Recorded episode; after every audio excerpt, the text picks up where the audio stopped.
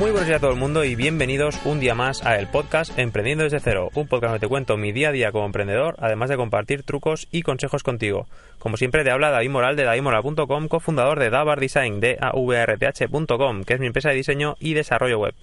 Hoy es lunes 25 de diciembre de 2017, hoy es Navidad y como dije, hoy hay una ración de podcast, aunque evidentemente no lo estoy grabando el día de Navidad, pero bueno, quiero publicarla.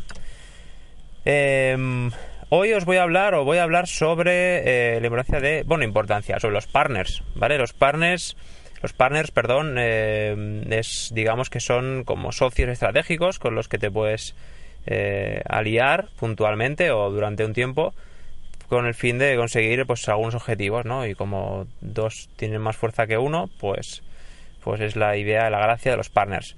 Evidentemente hay que tener cuidado, pero yo creo que es una buena herramienta para apalancarte y hacer que la, empresa eh, crezca, ¿no? pueda crecer más rápido y, llegar antes a, ese objetivo. ¿no?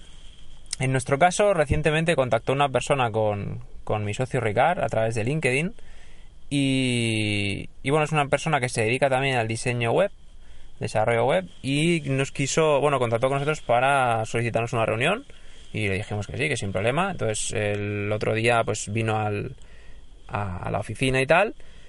Y bueno, estuvimos hablando y esta persona que hace diseño web, en un principio, claro, al principio nos chocó un poco, digo, qué raro, ¿no?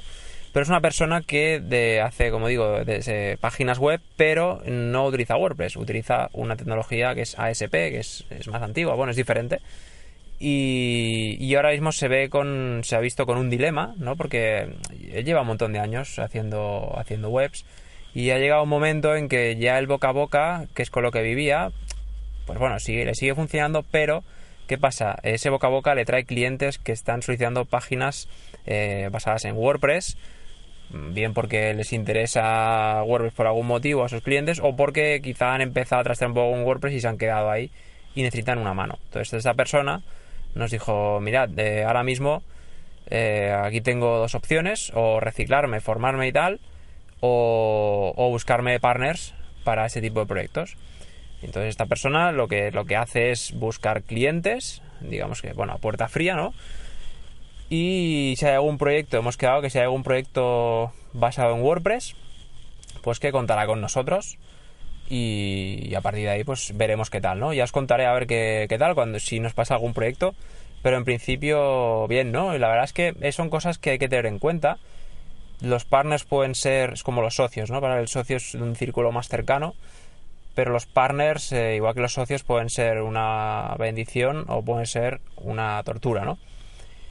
Hay que escoger bien los partners, hay que dejar las cosas muy claras y esto es como no deja de ser una relación comercial, bueno, si quieres, ¿no? Pero, pero pueden ser eso, una gran ayuda para salir adelante o para hacer que la empresa crezca, ¿no? Digamos que esa persona, en este caso, nos, eh, nos hará un poco de comercial, en ese sentido, y cuando encuentre un proyecto que no pueda asumir él, pues nos lo pasa a nosotros. Entonces, pues bien, ¿no? A priori bien. Entonces, claro, aquí con cada partner eh, tendréis que negociar eh, la, comisión que se va a llevar esa persona, ¿no? Y, por favor, que esa comisión no sea sobre vuestro precio, sino que esa comisión sea, es decir, si tú cobras por ese proyecto, cobras, mm, no sé, mil euros, si su comisión es de un 15 o un 20, pues que esa comisión se verá sobre esos mil. Y eso se lo, y eso se lo cargue a, al cliente, no a ti, claro, son sus honorarios, pero tú vas a cobrar mil, por ejemplo, como si eso tú lo, lo hicieses al cliente final. Entonces, como digo, partners sí, hay que tener eh, partners, es una muy buena opción y yo creo, depende del tipo modelo de negocio, ¿no? Pero yo creo que hay que buscar cierto equilibrio entre partners y cliente final y ver a medio o largo plazo qué es lo que resulta mejor y en nuestro caso igual decimos, oye, mira, pues nos funcionan mejor los partners, tenemos tres o cuatro partners que nos van dando clientes y tal, bueno, trabajo, y oye, funcionamos así, mejor, sin tratar con el cliente final, o sí, pero bueno, y eso se vería, depende del caso, ¿no? O bien, pues ir y vivir, ir llamando y tal. Yo creo que lo ideal para empezar es buscarte tanto partners como, como cliente final y ver qué pasa, ¿no? Pero es una buena, es una buena opción. La verdad es que estoy contento porque es algo que, nos ha entrado esto por LinkedIn.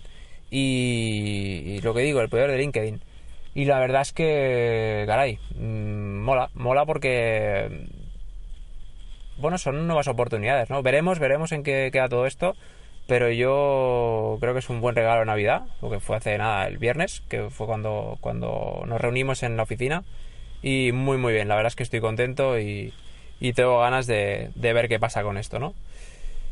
Y bueno, poco más, poco más. Luego a nivel de friquismo, me he comprado una, Raspberry Pi 3, no sé si alguno conocéis lo que es, es mm, llamarlo de una manera, es un pequeñísimo ordenador, eh, la plaquita cuesta 35 euros más o menos, tienes que comprar aparte una micro SD y opcionalmente, aunque recomendable, una carcasita, ¿vale? Todo me ha quedado con la micro SD y tal, todo me ha quedado por unos 60 euros. Y es bueno, ¿para qué es comprar una Raspberry Pi 3? ¿Y qué esto aquí que me interesa? Bueno, yo que me dedico al diseño web y tal, pues bueno, me interesa también trastear con, máquinas Linux.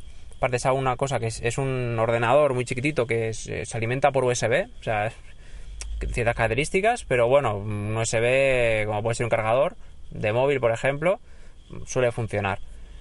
Y como puedo conectar de forma remota y tal, pues bueno, eh, quiero trastear, quiero montar un pequeño servidor, quiero hacer cositas como si tuviera una máquina Linux, porque hay empresas que luego en lugar de, por ejemplo, en el caso de las web, digo, esto igual a más de uno no le interesa, pero bueno, como es un poco mi día a día, pues lo cuento. Eh, hay empresas que te permiten contratar servidores, son servidores virtuales, eh, y no deja de ser, perdón, una máquina con Linux.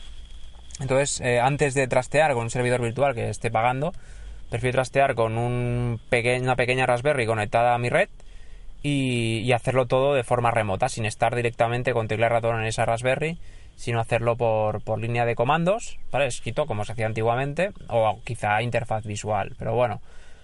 Al final con eso quiero decir es que siempre hay que tener curiosidad, ¿no? Y siempre hay que, en el campo que, que estés emprendiendo, sea el área que sea, siempre hay que tener curiosidad, siempre probar cosas nuevas y siempre aprendiendo lo máximo posible, ¿no? Porque al final esto pues te, da bueno te da más cultura o, más conocimiento de tu campo y oye para adelante no si alguno de vosotros quiere saber algo más una Raspberry Pi pues bueno hay un montón de documentación en internet. Si hay que preguntar cualquier cosa pues yo la medida posible le puedo eh, ayudar. Y poco más por este episodio de Navidad. Eh, la verdad es que hoy es día 25 es de estar en familia. Y no sé cuántos escucharéis el podcast pero bueno ahí está no Ah, y como siempre, pues nada, eh, si os ha gustado el episodio, pues os pido por favor un, like en iVoox, una reseña en iTunes. Eh, si os ha gustado también el episodio o creéis que a alguien le puede servir o le puede, servir de ayuda, pues compartíselo. Y lo hará. Poco más. Eh, como siempre, me podéis contactar en davidmoral.com, me podéis enviar un mail, podéis entrar en davidmoral.com barra contactar, podéis acceder en dabar.com, que es mi empresa de diseño y desarrollo web por si tenéis cualquier cosita con, tema de web. Y nada, poco más. Eh, felices fiestas. Próspero año nuevo. Bueno, habrá episodios por medio. Pero bueno, felices fiestas, que paséis un día genial. Los que seáis de Cataluña, no sé si alguna parte más España, el día 26, el martes 26 también es fiesta, San Esteban. Pero también habrá episodio del podcast.